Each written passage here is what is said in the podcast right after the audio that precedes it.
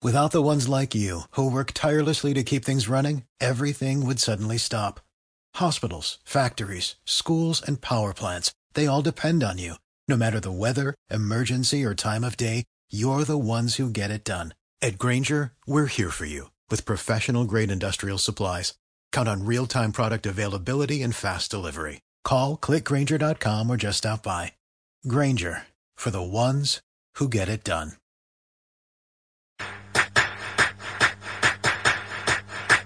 Thank you.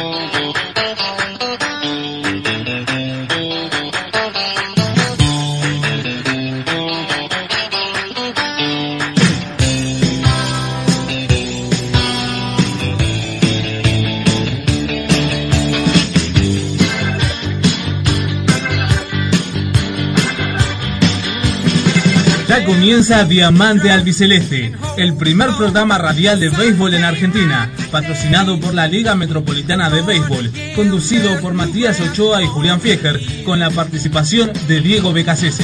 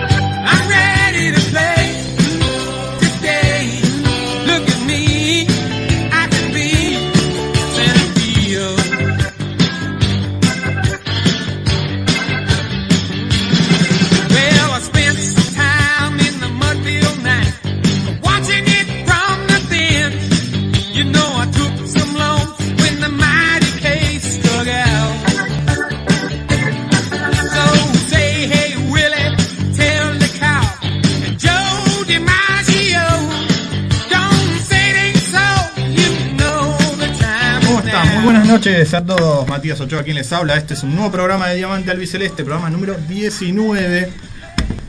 Y hoy tenemos un programa de numerología, podríamos decir, porque tenemos un montón de numeritos, información del fin de semana, lo que pasó, lo que se viene. También vamos a estar hablando con Diego Becasese más tarde de grandes ligas.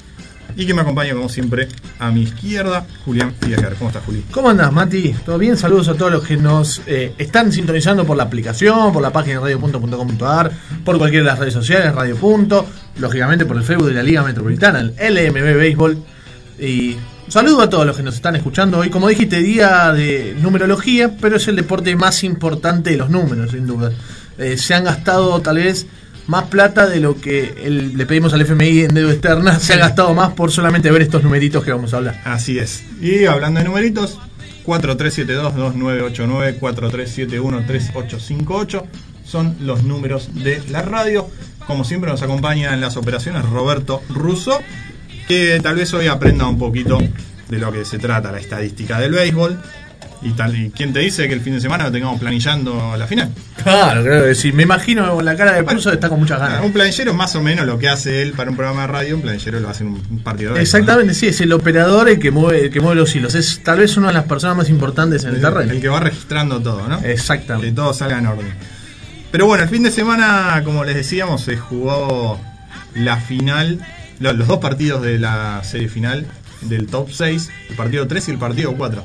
Dos partidazos en el Estadio Nacional porque Vélez fue el local eh, en esa oportunidad. Recordemos que los dos primeros se jugaron en Down y quedaron igualados en uno la serie porque el primero lo ganó el Down, el segundo lo ganó el Fortín. El tercero también quedó en manos de Vélez, que lo tenía. Fueron. El, el tercero y el cuarto fueron dos partidos muy parecidos, porque el tercero lo tenía ganado Vélez, se le complicó al final, y ni que hablar a Aon, que lo tenía seis carreras arriba con dos outs en el noveno, y Vélez logró empatárselo. No, increíble. Así es, pero bueno, después Daón sa- sacó sus bates al frente en la entrada extra y se quedó con el partido, por una carrera también. Arranquemos con... Mirá si se definía así, era increíble. Sí, Sí, sí. sí, se le daba la épica. Sí, Piñero, eh, Alfredo Piñero le atrapó un fly eh, en el noveno inning para cerrar el noveno inning, eh, corriendo bastante desde el center hacia el left, y eso le permitió seguir con vida Daón y mantener con vida la, la serie, básicamente, que se va a definir este domingo a partir de las 13 horas en el campo de Daom, ahí en el Bajo Flores. Eh, Daom va a ser local porque quedó primero en la ronda regular. Así que va a ser un partidazo que va a ser televisado por la gente de Boom Sports eh, vía streaming, la gente de Peloteros del Sur, que ha trabajado muy bien durante el Sudamericano, todos los que siguieron el Sudamericano vía streaming por todo el mundo, eh, nos han felicitado en ese momento. Al, digo que nos han felicitado porque yo estuve trabajando con ellos, ahí comentando, algunos partidos relatando. Eh, así que un abrazo a toda la gente de, de Boom Sports que va a estar transmitiendo la super final el día domingo. Un saludo grande a Alex, A Alex. la cabeza de serie el, ahí. el en- moicano. Exactamente. el Y a. Jorge López y a, a todo el equipo de Boom Sports.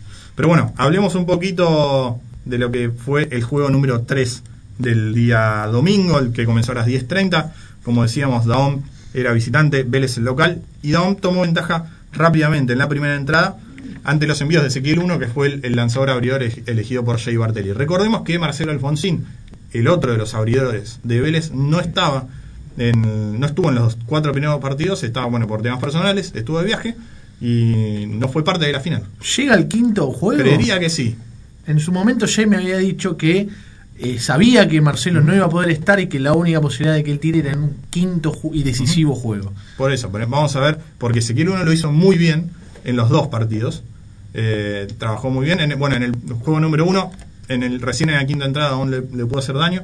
Y el último fin de semana prácticamente no le hizo daño, salvo en la primera entrada, cuando Nicolás Soleri conectó un triple en su primer turno y luego fue remolcado por Juan Pablo Angrisano para el 1 a 0 de, ese partido.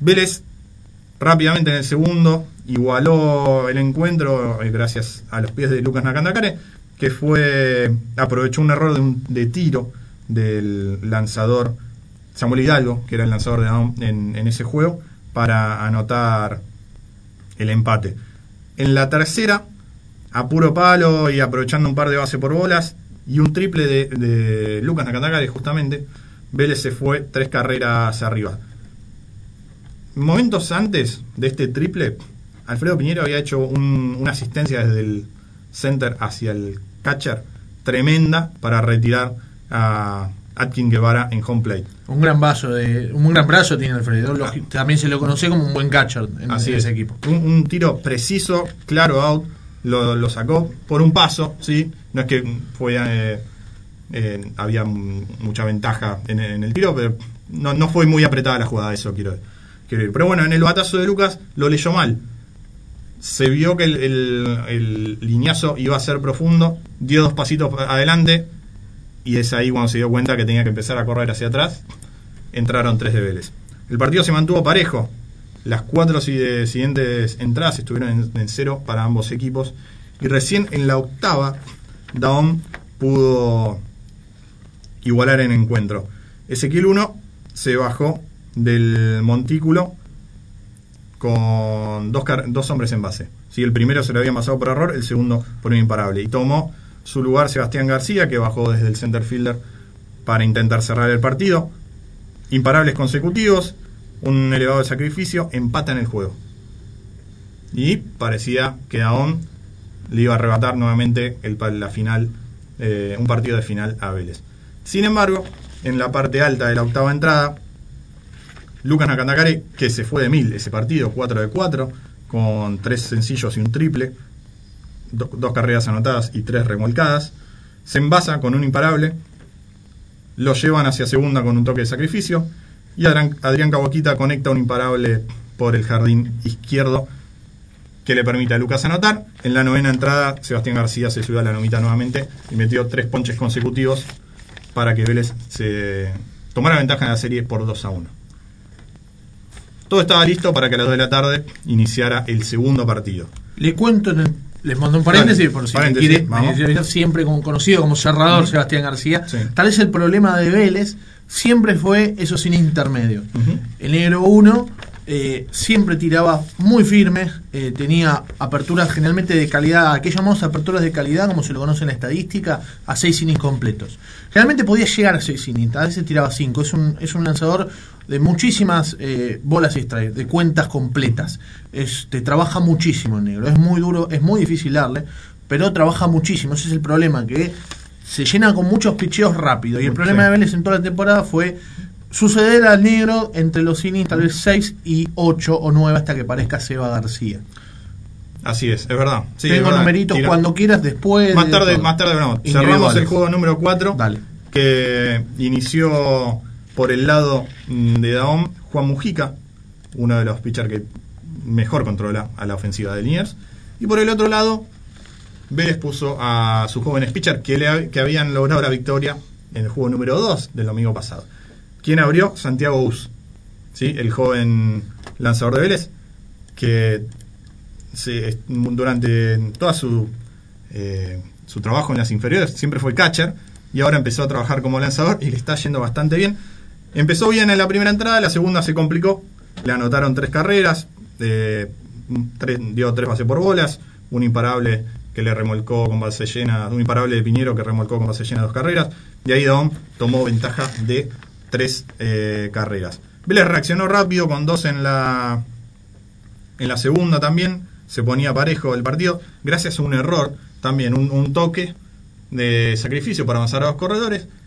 Y Mujica intenta tomar la bola, se le escapa de la mano y cuando fuerza el tiro, eh, hace un tarde. tiro malo, hace un tiro malo a primera y anotan las dos carreras de Vélez y se ponen 3 a 2. Daón, sin embargo, reaccionó rápido, anotó una más en la tercera, eh, gentileza de los pies de Jacinto Cipriota, que se había envasado para, al ser golpeado. En la cuarta entrada, otra vez Daón golpea con tres carreras y saca del juego a Santiago Bus y le da lugar a David Waleski, otro de los jóvenes lanzadores de Vélez, eh, junior él, en el, que trabaja en el equipo de Marcelo Alfonsín, que es el Justamente. entrenador de, de los juniors. También, bueno, recibió un par de imparables que le permitieron a Don tomar mayor ventaja en el partido. Vélez fue silenciado así hasta la sexta entrada. Perdón, hasta la novena entrada. En cero, había anotado dos en la segunda y después en cero hasta la novena. Daón había tomado una, una rayita más en la sexta y estaba todo sentenciado. Llegamos a la novena. Mi mujer, me, yo estaba en el estadio. Mi mujer me escribe a qué hora venís. Digo, en un ratito salgo. El partido. Mufaste el partido. El partido siempre. estaba. Eso cambia no- todo. No le voy a decir quién mufó el partido. Ah, no se lo voy a decir. mire. Va a quedar en, eh, eh, en mí. Pero bueno, estaba todo. Todo parecía que se, se terminaba. La novena entrada la inicia Juan Mujica por el lado de, de Daón. Para completar, el, para hacer el juego completo. Exactamente, con la intención de hacer el juego completo. Poncha el primero y Ernesto Comoglio, el manager de Dawn, decide relevarlo. ¿sí? Había tirado muchos lanzamientos. El partido Dawn lo ganaba por seis carreras. No estaba mal. Y pone a lanzar a Elías Puche, que mostraba velocidad, mostraba control. Y es más, ponchó a Atkins Guevara, que fue el primer bateador que se enfrentó. Dos out, seis carreras, se terminaba. Viene a batear Mauricio Nagahashi, le conecta un elevado que Paulo D'Angelo no puede atrapar, comete un error de En el- fildeo en el jardín izquierdo En la izquierda, sí. y ahí empezó la catástrofe para el equipo del Bajo Flores. El rally. Seis bateadores consecutivos se envasaron, dos por hits, tres por base por bolas, eh, ante los envíos de, de Elías Puche. Y Vélez, que se acercaba, se acercaba, se acercaba. Atkins Guevara con. Vuelve base- a batear. Vuelve a batear, Atkins Guevara, así es. Con bases llenas y una carrera abajo Vélez. Conecta un imparable por el jardín izquierdo y Vélez empata el partido. Pide tiempo nuevamente Ernesto Comoglio y pone a relevar a Samuel Hidalgo, quien había iniciado el partido número 3. Venía cansado y se lo notaba un poco lesionado, inclusive en, en su caminata hacia, hacia el montículo se lo veía renguear un poquito. Se enfrentó a Mauricio Nagahashi, quien había sido el, el que había iniciado esta serie, este rally de Este Vélez. rally. Conecta un batazo profundo entre el central y el izquierdo y Piñero que la corre muy rápido Piñero del centerfield de Down y la atrapó muy bien ahí para mantener con vida el equipo, si no se terminaba el campeonato. ¿eh? Se caía esa bola y Vélez salía campeón porque había bases llenas y el batazo había sido muy profundo. Yo creo que Mauricio intentó, no sé, no sé si quiso llevarla tan lejos, creo que quiso más, más que nada colocarla atrás del, del shortstop, atrás de la tercera, como él acostumbra de su estilo Ichiro, ¿no? De Mauricio japonés, de batida de zurdo, intentó llevarla para el left, se le fue un poco profundo y mantuvo con vida a Dawn. En la parte alta de la décima, reglas de training, hombre en primera y segunda, eh, abrió Ignacio Lago, ese inning ya, vi- eh, ya había sido el tercer relevo de Vélez. Nicolás Solari le toca la bola y se sacrifica para avanzar a los corredores. La estrategia eh, normal de un, de un strike, ¿no? Generalmente se, está, se utiliza en ligas menores de Estados Unidos, se viene utilizando, hay un cambio en ligas menores de Estados Unidos, no es primera y segunda, sino es solamente un hombre en segunda, pero la mayoría de los equipos eh, lo uti- utilizan el toque para poner corredores en posición de anotar. Así es. ¿Por qué? Porque venía atrás Jacinto Cipriota y se enfrentó esta vez a Mauricio Nagahashi que venía a que vino a relevar a Ignacio Lago. Antes de que me continúe la historia, la gran pregunta es, con Peto Cipriota, MVP de la final del sudamericano, la MVP del sudamericano, Sí. base por una intencional, ¿no está la posibilidad? Estaba la posibilidad, pero lo enfrentaron, se animaron a enfrentarlo y Respondió con imparable remolcador de dos carreras. Después vinieron otra una base por bolas a Juan Pablo Angrisano, un elevado de de Lobo, sí que fue out. Otro imparable de Lichtenberger que remolcó una carrerita más. Antes que me olvide, hago un paréntesis, porque yo había dicho que Dawn había anotado su sexta carrera en la sexta entrada, perdón, su octava carrera en la sexta entrada. Esa carrera había sido gentileza un cuadrangular de Juan Pablo Angrisano. No lo quería destacar porque bueno, fue un, un batazo profundo ante los envíos de Walensky que se fue por el jardín izquierdo, tremendo batazo, hay que sacarla del estadio. Así que nada, bueno, quería recordarlo. Y Dawn tomó tres carreras de ventaja. Vuelve Vélez al bate y vuelve Samuel Hidalgo a- al montículo. Ahora, la situación cambia para Vélez, el- hablando del toque de sacrificio. Lógicamente, ahora tenés que hacer tres para igualar. Entonces, la posibilidad del toque de sacrificio es tal vez concederle un out de los tres que ellos necesitan. Por ende, tal vez la estrategia del toque de sacrificio acá no se realiza, sino que se puede realizar mucho más la estrategia de, obviamente, ir a batear, a remolcar por lo menos una de esas dos en el primer intento. Así es. Y Vélez, Aki Guevara era el bateador por Vélez y no intentó hacer un toque, y es un especialista en tocar, lo sabe toda la liga. Conectó un imparable por el jardín central, no remolcó carrera, luego vino Mauricio Nagahashi, fue retirado, se envasó por bola ocupada, como le decimos nosotros, más conocido como Fielder Choice. Exactamente. de- que fue una gran atrapada de Jacinto Cipriota, hay que destacarlo, se tiró de cabeza y logró hacer la jugada en segunda, no llegó a hacer doble play gracias a la velocidad de Nagahashi. Ahí eh, vino Sebastián García que batió un rolling por la segunda base y remolcó la segunda carrerita de Vélez, pero ya había dos out, faltaba y, y todavía el partido no estaba empatado.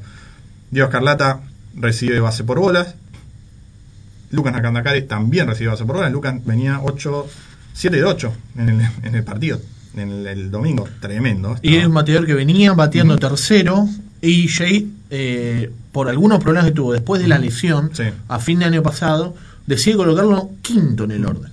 Justamente el quinto en la posición del máximo remolcador de todos. Pero es un bateador que tal vez debería tener algunos puntos más. En una posición un poquito más cerca. Sí, tiene poder bater. tercero, tercero por lo menos tendría que ser. Pero bueno, la base por bolas, tanto de Escarlata como Nakandakare, muy trabajada por ambos eh, bateadores. Y algunos llamados del umpire que no le gustaron para nada al receptor Juan Pablo Anguisano. Eh, pero bueno, se envasaron, había bases llenas. Y toma el turno Jonathan Ali. Con dos strikes, vino un lanzamiento por la zona, no le hizo swing, le gustó al principal del partido Jackson Córdoba. Ponche y se terminó el encuentro. Nos vamos a un quinto partido. Así que dos partidos electrizantes se vivieron el último fin de semana en Ezeiza. Así que vamos a ver qué pasa este, este domingo eh, en Daón. Vamos a ver por quiénes optan los managers. Si llegó Marcelo Alfonsín y le da la, posi- la posibilidad a Jay Bartelli a él de, iniciar, porque es el pitcher abridor de Vélez, o se mantiene con Ezequiel 1, que no lo hizo para nada mal en los, en los dos partidos ante Daom. Por el lado de Daom, veremos si optan por Samuel Hidalgo, que demostró carácter para salir a la lomita en la, en la novena entrada de la- del partido que se terminaba y lo sacó adelante, o por Mujica, que sabe controlar muy bien a los bates de Vélez, porque a Mujica solamente le hicieron dos carreras. Sí le habían conectado bien eh, Vélez en Daom en el juego número 2, pero en el 4 prácticamente los blanqueó. Si no hubiese sido por ese error que él tuvo, tal vez Vélez no le hubiese hecho carrera. Blanquea no, pero. eh, Sí, sí. había hecho. No habían hecho Vélez unas carreritas en las primeras No, entradas. por, por el, el error de Por él. el error de él. Tal vez si no hubiese Claro. cometido ese error, le hubiese, Hubiera sido una blanqueada directamente. Sí, Así- también en la final previa, en la final pasada que se realizó en marzo, logró una blanqueada. Ahí sí, los dos pitchers en su momento, Francisco Sí. José Durán logró, y también Juan, Juan Mujica, que terminó consagrándose como el MVP. el MVP. Así que vamos a ver qué decisión toma Ernesto Anguito Comoglia para el próximo domingo. Recordemos, se juega a la una del mediodía el partido. ¿Por qué? Porque, bueno, ¿para qué jugarlo a la mañana? Se tiene que jugar un solo partido. A la mañana se, está bastante frío últimamente en Buenos Aires. También hay algunas probabilidades de, de alguna lluvia. Entonces se decidió ponerlo al, mediodía, al mediodía para que haya sol y este sea una final con todo. Y que toda la gente la pueda ir a ver. 13 horas entonces. 13 horas. El que no puede, la ve por Woon Sports. ¿sí? O woonesports.t. Ya lo, ya lo voy a estar confirmando. Igual se va a publicar en todas las redes sociales de la liga para que todos puedan ver esa gran final, una nueva final entre Vélez y Daom por la categoría top 6 de la Liga Metropolitana de Béisbol. ¿Qué te parece, Julio? Si vamos una tandita y cuando volvemos hablamos de los numeritos que dejó esta categoría durante la Copa Ciudad Buenos Aires 2018. No cambies el dial. Seguimos en Radio Punto, AM 1400. Vos también sos parte del juego. Espacio Publicitario.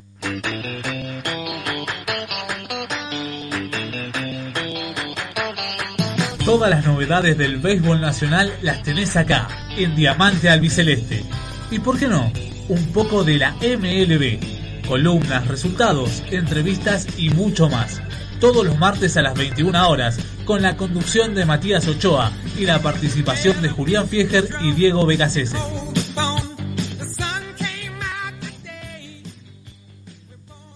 Clubes porteños, tus colores de forma diferente. Cobertura exclusiva de los equipos de Capital Federal de Primera División, B Nacional y B Metro, con la conducción de Juan Catán. Todos los miércoles de 19 a 21 por Radio Punto, AM 1400 y radio.com.ar. Vos también sos parte del juego.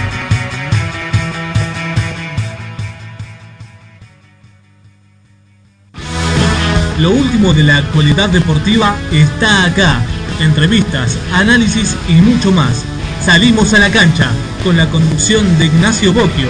Todos los jueves de 18 a 19 horas por Radio Punto AM 1400 y radio.com.ar. Vos también sos parte del juego.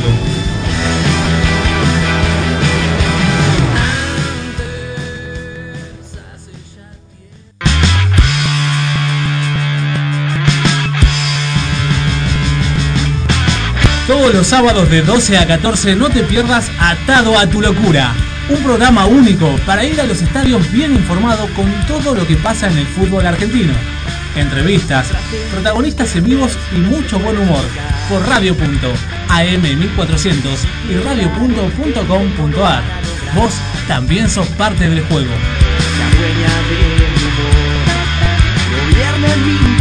La. Todos los sábados de 16 a 17 horas estamos con el programa deportivo La Voz del Fútbol, con toda la información. Seguimos en nuestras redes sociales.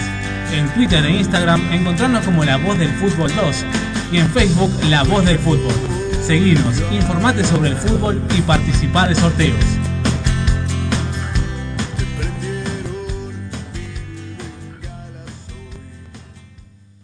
Fin de espacio publicitario.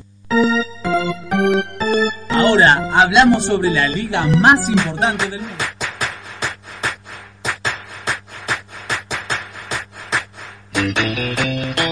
Segundo bloque de Diamante Albiceleste, mientras pispiamos que los Yankees de Nueva York le ganan 5 a 0 a los Bravos de Atlanta en la parte alta. con solo de- tres hits. Con solo tres hits, la parte alta de la cuarta entrada. Dejame mandarle un abrazo grande a Juan Pablo Galván y a Gaby Poloni, que fueron padres la semana pasada. Eh, primerizos los dos, amigos de, de toda la vida. Y también aprovechamos para saludar a Pablo Ludueña, que nos está mirando, a Maxi Vitale, a Marcelo Ama y familia, a Nico Solari, al Tano Cristian Chanquet, también un amigo de, de muchos años. Fue quien me apodó 8, eh, por si no lo sabías. Sí, sí, pero ahora hay otro jugador también que tiene el mismo apodo y Sí, el hay mismo varios. número. Sí, se copiaron, pero bueno. eh, fue el Tano quien, quien me empezó a decir 8. ¿Por qué? Eh, básicamente porque mi apellido es Ochoa y me dijo 8. ¿Te quedó ocho? Sí, no hay mucho misterio. Fíjate, No, eso. me imaginé y usaba la 8 aparte. No, yo usaba la Ah, 21. Siempre le pregunto lo mismo. Sí, yo usaba la 21. Pero bueno, un abrazo a todos y feliz día del locutor para todos los, que hacen de esta profesión enorme y hermosa. En especial a Brian Arrua, el locutor, eh, la voz de, De- Radio.m1400. Un abrazo enorme a Brian. Y bueno, eh, Juli, teníamos que hablar un poquito de lo que tiene que ver con los numeritos de, esta Copa Ciudad de Buenos Aires 2018. Vos hiciste, estuviste haciendo el seguimiento con lo que pudiste, porque muchas veces se complica. eh, no, no es una tarea fácil hacer una planilla.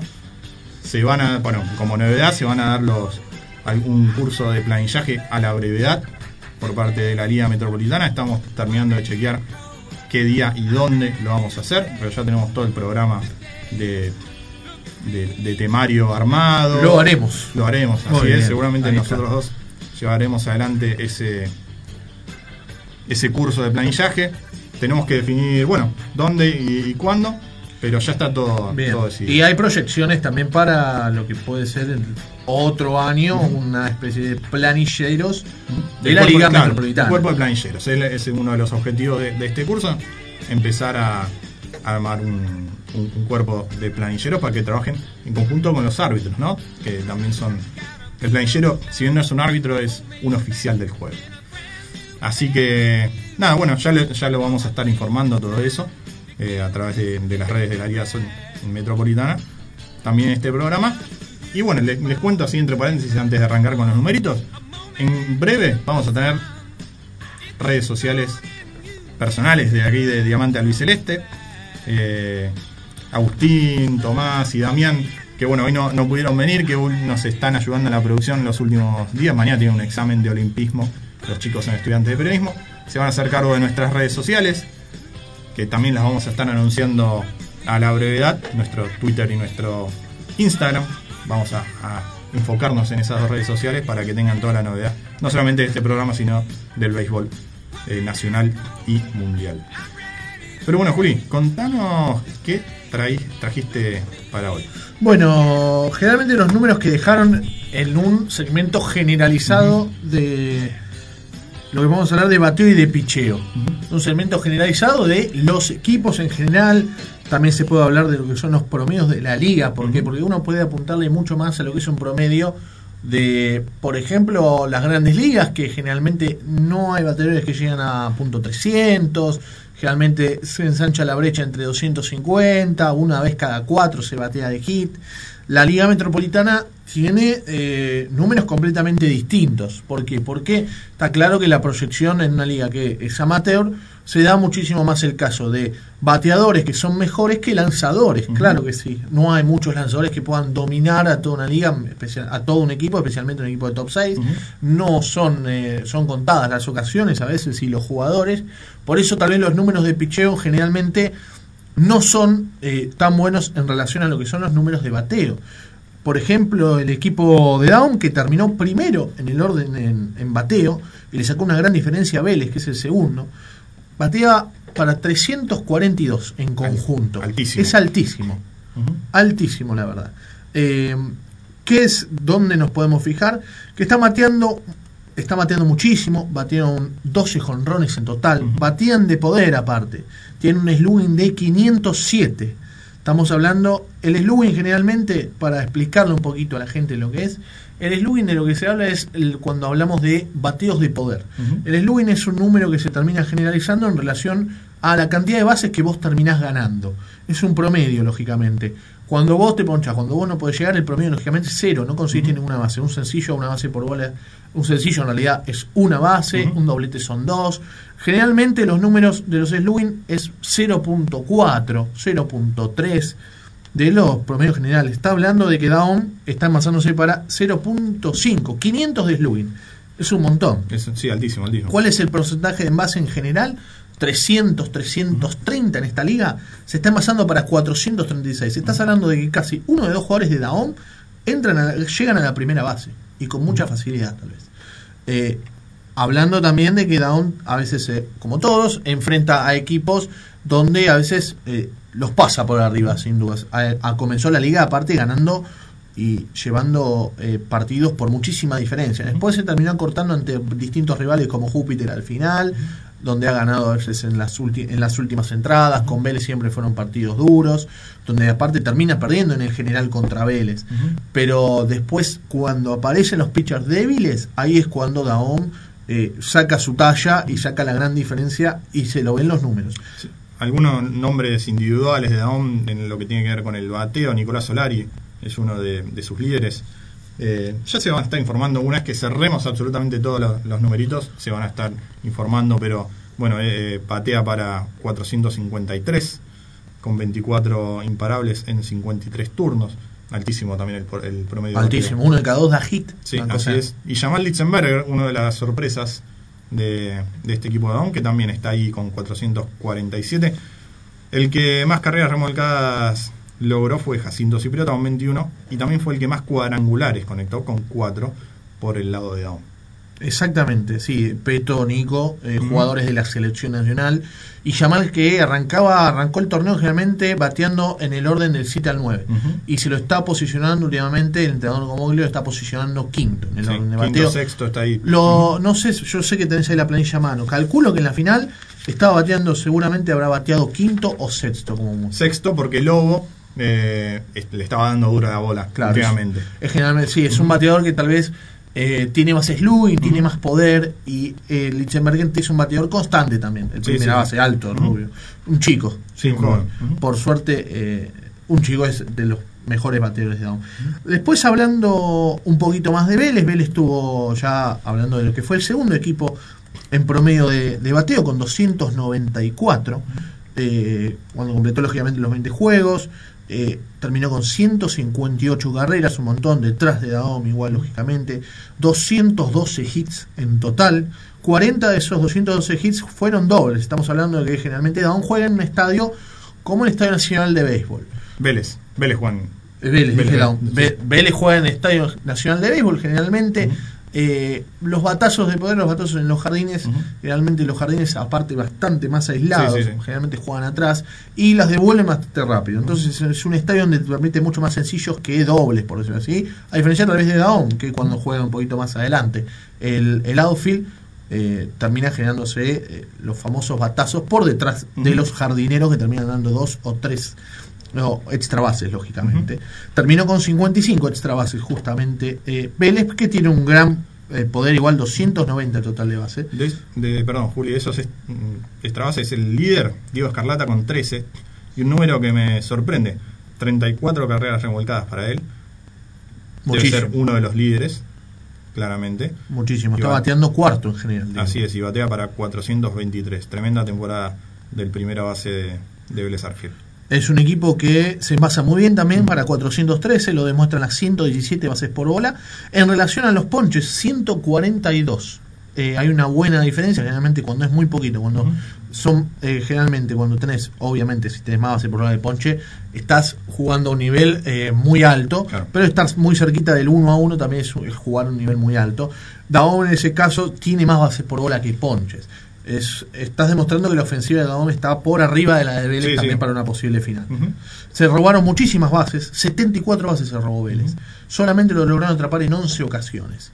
Eh, Jay Bartelli generalmente es un eh, entrenador agresivo, Ah, ese sí, caso, sí. lo podemos ver así. Se envasa para 413, las bases por bola son la demostración, y el Sluwin es bastante menor que Daon, va- 402. Cuando son 100 puntos de Sluwin en diferencia es bastante. El total del OPS es 815, un OPS normal, por arriba de la media de esta liga, pero normal podríamos decirlo. Eh, si estamos hablando de una posible final entre Daon y Vélez, Daon por lo menos está en principio arriba en el bateo. Eh, después podemos completar con Júpiter, que anduvo Dale. tercero en los números, bateando para 286. Lanús quedó cuarto en ese mérito, con 267 de promedio. Ferro quedó quinto. Eh, lógicamente nosotros hablamos mucho en este torneo de que Ferro es uno de los equipos que tiene un buen picheo y tiene problemas para generar las carreras, problemas para batear. Eso es lo que tuvo los grandes problemas que tuvo Ferro a lo largo de esta temporada y generalmente a lo largo de las últimas temporadas. Comunicaciones, lógicamente, quedó último eh, con un promedio muy bajo. Estamos hablando de 209, es un promedio muy bajo. Eh, se ponchó 122 ocasiones, muy poco. Le atraparon muchísimas veces robando, 13 en relación a las 22 que robó. No ha conectado muchísimo, muchos hits, sino que quedó por menos de 100 hits Menos de 100 hits. Muy poquito. Estamos hablando de un conjunto de Comu que quedó último con solamente eh, una victoria, si mal no la recuerdo. El envase es 333, vos decís 333, bastante bien. Para la liga, para las grandes ligas, sí. No, No para, para la, para el top metropolitana, 6, tal exactamente. Queda último. El, el Slugen está por debajo del OPS, el Slugen de 284, muchísimo sencillo, muy poco extra base. Estamos hablando de eso.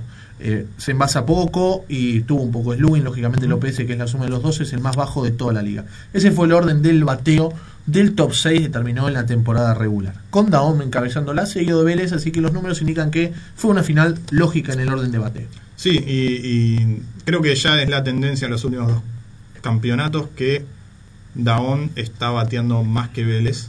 eh, y antes la tendencia era diferente. Vélez siempre era el que más eh, promedio de bateo tenía, mejor promedio de bateo tenía, eh, así se dice, en toda la liga.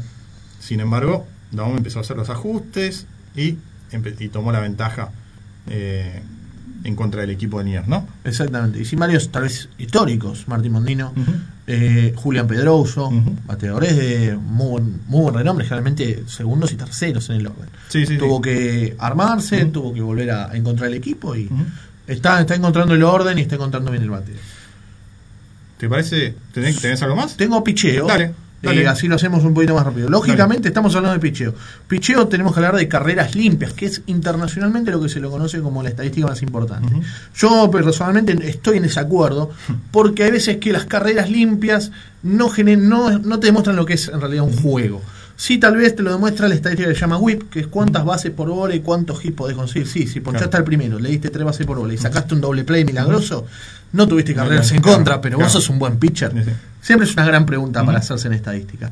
El mejor promedio de, de, perdón, las mejores carreras limpias en contra fue justamente la de Vélez, también con 374, apoyado mucho en Marcelo.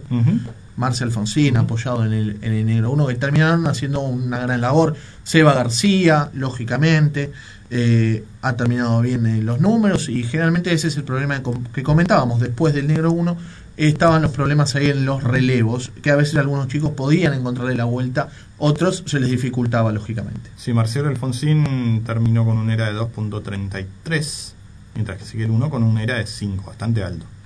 Exactamente. Ferro está segundo en eso. Menos de cuatro carreras limpias por partido. Es muy buen número. Lanzadores como Guido, Guido como Guido sí. Moniz, lógicamente de la selección Bueno. nacional. Eddie González, eh, Marco, Marco Gámez, Gámez. justamente el zurdo. Tenés un, eh, un staff de lanzadores más que interesante. Sí, Guido Moniz que lanzó 29 entradas, un era de 2.48, mientras que Diego González fue el de menor, era con 1.13. Eh, así que después tenemos otros un poco más altos, pero sí, son los dos principales y un- la verdad que su efectividad fue bastante baja. Sí, es- últimamente estaban usando a nuevo lanzador, Eliezer Escorihuela, Ujú. que eh, tuvo algunos inconvenientes en algunos encuentros, pero estaba lanzando, cuando encontraba la zona venía bastante bien. Después queda así tercero Daom, que acá fue al revés, lógicamente. Vélez eh, encuentra mejores números en lo que es el picheo que. Eh, casualmente siendo al revés. Por eso tal vez es una final tan reñida. Ferro necesitó ay- ayuda del bateo, lo que nos indican los números, Claro. no del picheo que le ha terminado saliendo muy bien. Es más, en el whip ellos quedan primeros en la liga. Solamente eh, los pitchers, los contrarios se envasan, se envasa uno y medio, un jugador y medio por cada inning. Se envasa generalmente bastante poco. Es, es un buen número, es más en la Liga Metropolitana. Lanús eh, quedó, tiene un buen whip, Lanús se le envasa uno y medio también, 1.57, pero le introduce muchísimas carreras limpias, muchísimos errores cometió Lanús en la liga, estaremos eh, ya repasando lo del fildeo, pero eh, en otro programa será. Atrás quedó Como y último quedó sorpresivamente Júpiter, que tiene un montón de, eh, un era muy alto, de 8.31. Sí, le hicieron muchas carreras. Le este. hicieron muchísimas carreras, no pudo, no pudo encontrar el dominio de tal vez en su momento Lucas Muñoz, de Lucas Ivo, de Luca Palazzo, que tampoco encontraron los chicos la vuelta, y se salvaron sin dudas por el bateo. Es un equipo que Qué bate. batea muchísimo. Vos le haces 13 carreras, te van a intentar hacer 14, Sí, van a llegar sí. a 12, pero van a, van a intentar hacerlo. El equipo que batea muy bien. sí. Así es. Tremendo los numeritos, Juli, muchas gracias. Ya vamos en los próximos programas, vamos a estar cerrando más los individuales, quiénes fueron los campeones y demás. Pero bueno, teníamos que dar este panorama. Vamos a una tanda y cuando volvemos hablamos con Diego BKCC. No cambies el dial. Seguimos en Radio Punto AM 1400. Vos también sos parte del juego. Espacio Publicitario.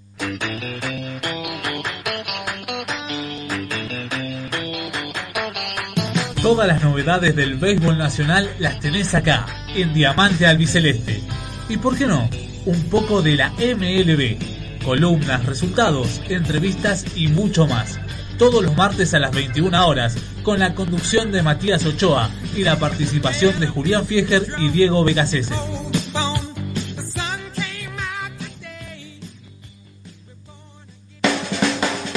Las dos mayores pasiones nacionales unidas en un solo programa. Tuercas y tablones. Todos los lunes de 19 a 21 horas. Por radio.am 1400 y radio.com.ar. Vos también sos parte del juego.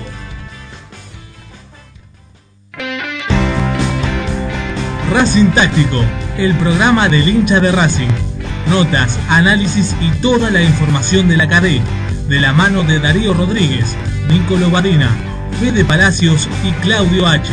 Martes a las 18 y viernes a las 16 horas por radio.am 1400 y radio.com.ar. Vos también sos parte del juego.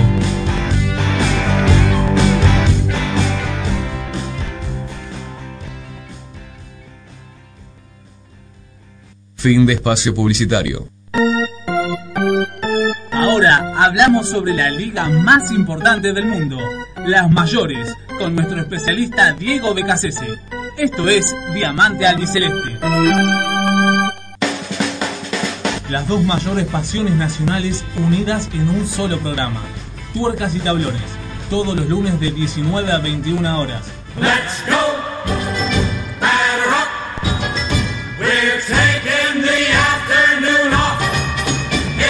Beautiful day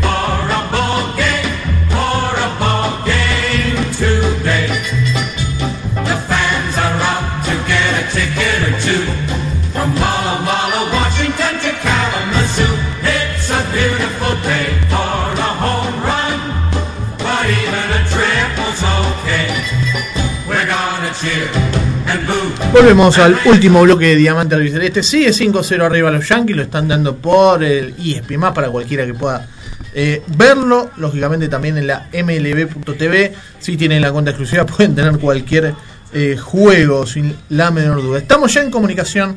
Eh, mientras Mati está arreglando algunos problemillas técnicos con el Facebook, ya lo estará, ya estarán ahí viendo que se habrá cortado y estaremos con la segunda emisión también, la segunda parte para cerrar con Dieguito Becasese, que ahora lo tenemos que nos va a hablar de todo lo que sucedió esta semana en las grandes ligas. Dieguito, ¿cómo andás?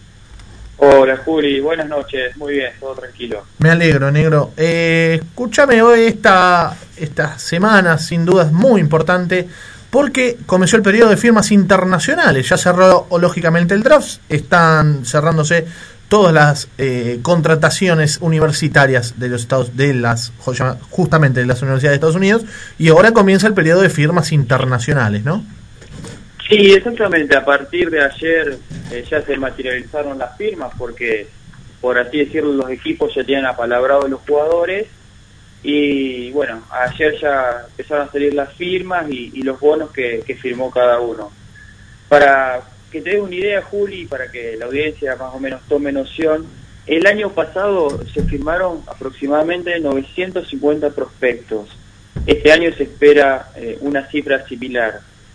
De los 30 mejores prospectos de este año, 10 eh, son de Venezuela, 16 de, de Dominicana y uno de Colombia. ¿Se han firmado a todos los prospectos finalmente? ¿A todos los, los que se declaraban como los mejores prospectos? ¿O hay alguno que todavía está en la agencia libre? Eh, lo que está actualizado hasta ahora, eh, de los mejores 15, solamente eh, un pitcher cubano que se llama Ociel Rodríguez todavía figura, no, perdón, Sandy Gastón figura sin, eh, sin firma. Los demás están, están todos firmados. Para que te des una idea, el prospecto número uno, según mlb.com, es el venezolano Diego eh, Cartaya, es catcher y firmó por los Dodgers eh, por dos millones y medio de dólares. Contanos un poquito, Diego, de a ver cómo es, cuándo, más o menos cuándo comenzó, eh, y cómo es el tema de las firmas internacionales, cuánto dinero tienen en general los, lo- las franquicias, cuánto dinero se deposita en todas estas firmas internacionales, y también cuántos, cuántas firmas son en general de promedio por equipo. ¿Se firman dos, tres jugadores o se firman 30, 40, 40 jugadores? Sí, te cuento, Juli. Eh, los chicos de, por así decirlo, Julio 2 del draft internacional tienen que tener 17 años eh, para Julio 2 o cumplir 17 eh, para el 15 de junio del año que viene, que sería cuando finalizaría su primer contrato internacional. Eh, esa es la el, primer filtro, por, la primera condición, por así decirlo. Eh, son la mayoría adolescentes, muchos de estos chicos que firmaron en Colombia estuvieron haciendo un showcase, yo creo que fue en febrero, marzo, y sobre todo los venezolanos, colombianos, eh, se mostraron ahí ante muchos de los scouts de los equipos. En cuanto a la, a la cantidad para gastar, este año eh, había destinados para diferentes grupos de equipos. Había equipos que tenían designados 6 millones de dólares, otros 4 y otros 5, dependiendo de- del famoso balance competitivo y eh, de, de otras condiciones. Había algunos, por ejemplo, como Oakland y Boston, que no estaban, para así decirlo bien, estaban penalizados que no podían firmar un jugador por más de 300 mil dólares por violar reglas de, de firma de prospectos. Y lo que me preguntaste, ¿cómo manejan el dinero? Los equipos lo manejan como les parece. Eh, pueden gastarse en un par de prospectos eh, dos o tres millones y, y quedarse con esos tres o ir repartiéndolo. Eh, hay, hay bonos de firma que son de 10 mil dólares, eh, así que eh, cada, cada gerencia tiene su estrategia y sus jugadores apuntados con mucha anticipación para, para saber lo que va a gastar. Perfecto, digo, eh, no sé si quedó algo más en el tintero en relación con firmas internacionales, así ya cerramos el tema. Eh, hasta lo que no me recuerdo, no recuerdo hasta cuándo pueden los, las, las franquicias, lógicamente, firmar eh, agentes internacionales. No, no, eso está, está abierto hasta el 15 de, de junio del año que viene.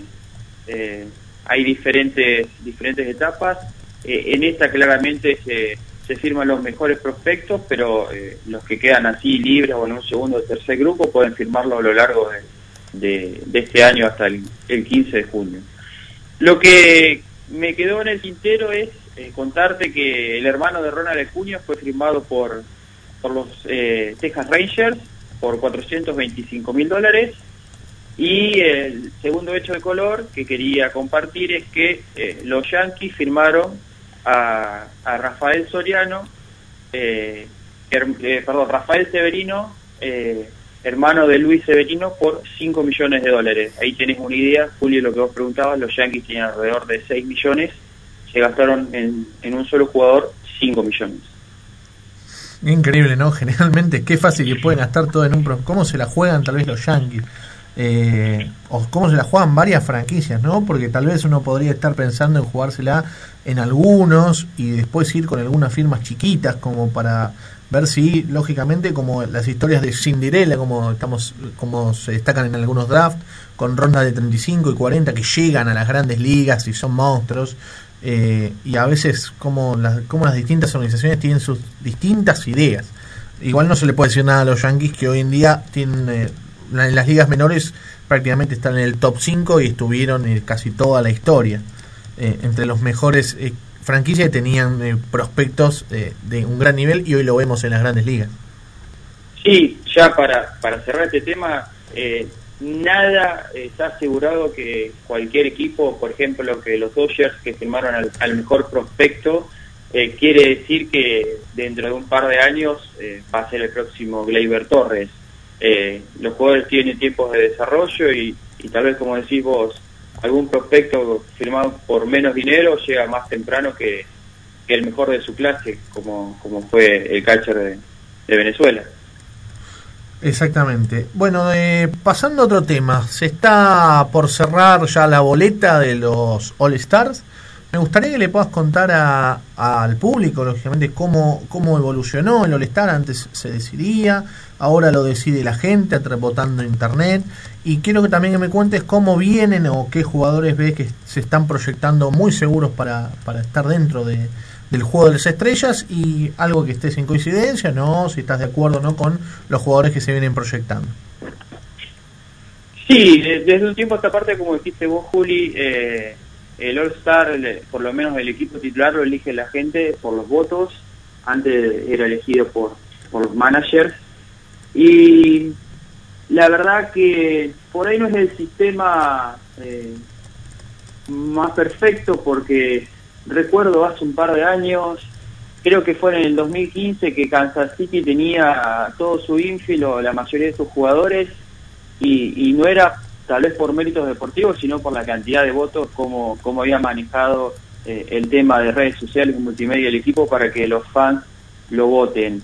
Eh, yo la verdad que lo tomo con pinzas eh, en el juego de estrella. No sé si lo que elige la gente es lo mejor que hay, pero, pero bueno, están dado así.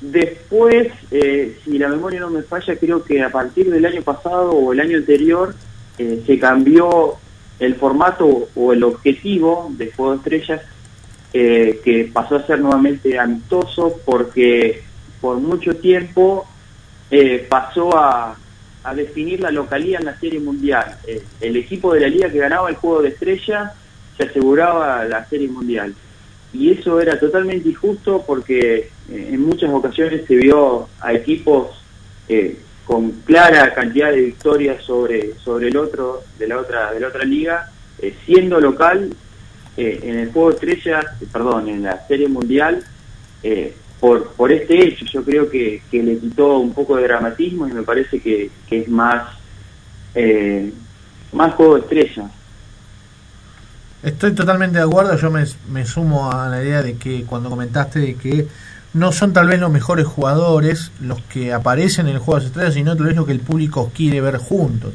Recuerdo, y, creo que sigue todavía en la boleta, un jugador como Gary Sánchez, a mi gusto un catcher que eh, es tal vez en materia defensiva de los peores catchers de la Liga Americana, casi para mí sin la menor duda.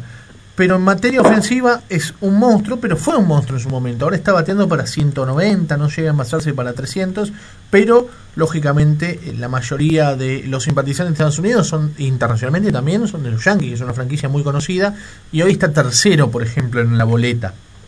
Eh, así que Sí. me sumo, me sumo también a, a lo que vos contabas.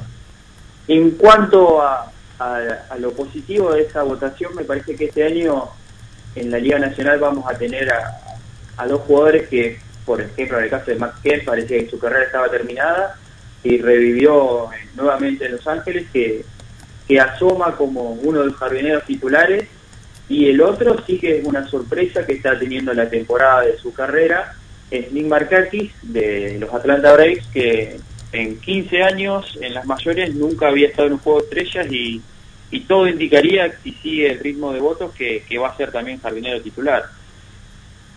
Bueno, perfecto. Diego, eh, algo que haya quedado en el tintero porque ya faltan dos minutos para el cierre del capítulo número 19 de Diamante Albiceleste. Eh, solamente recordar que eh, hace minutos o menos de una hora salió la noticia que Otani eh, salió de la lista de lesionados como bateador y estará sexto en la alineación de los Angels. Creo que es muy bueno para el béisbol y, y hablar con el equipo. Genial, Diego. Te mando un abrazo. Perdón que no, no estuve ahí en la conversación. Estaba solucionando algunos problemitas. Pero nada, como siempre, Rafaela para el mundo. Gracias, Mati, no hay problema. Ahí Abrazo, pasó. chicos. Te mandamos un abrazo, Diego. Abrazo, Dieguito. Ahí pasó Diego Vegas ese con toda la info de las grandes ligas. Y llegaron las 22 horas, las 10.00. Una Vio el relojito nuevo. No sé si lo relojito nuevo, sí, en Ra- Radio Punto cada vez se evoluciona. Todo el, día- toda la semana algo nuevo. No, Toda la semana algo ojalá, nuevo. ojalá. Eh, una semana dura, me imagino, para usted para Robertino Michetti. El sábado, no sé, yo estaba en clase de inglés, así que no me Estaba en clase de inglés. Sí. Eh, estuvo, llegó rápido por lo menos en clase de inglés. A veces sabía que la gente. Recuerdo cuando me dijo. Recuerdo cuando me dijiste, ya no te voy a tomar de. Recuerdo cuando me dijiste que, que cuando jugaba con Islandia, Argentina por Copa del Mundo a las 10, vos llegaste comodísimo. Porque, no, perdón, al revés. Que llegaste, pero había mucha gente en la calle. Sí. Y Eh. sucedió lo mismo en- con Francia. No, había menos, había menos gente en la calle, pero bueno, yo me fui enterando porque no escuchaba nada. Estaba estaba en la clase de inglés, no había gritos y no, no me enteré de nada, pero bueno, ya sabe la gente de lo que estamos hablando, no vamos a, a repetir. Así que, bueno, nos despedimos. Nos despedimos porque si no se me va a poner a llorar y no quiero que No, no, para nada, no. Lo único que espero es que como que el béisbol aprenda de estas situaciones y que no deje en banda a los chicos, que son los más importantes. La Asociación del Fútbol Argentino dejó en banda a toda una generación a partir del sub-20 y sub-17 del 2009 en adelante. Y agarró a los chicos que son monstruos como Messi, como Di María, como Higuaín. Es una enorme generación que nos dio muchas alegrías, pero dejó en banda a toda una generación.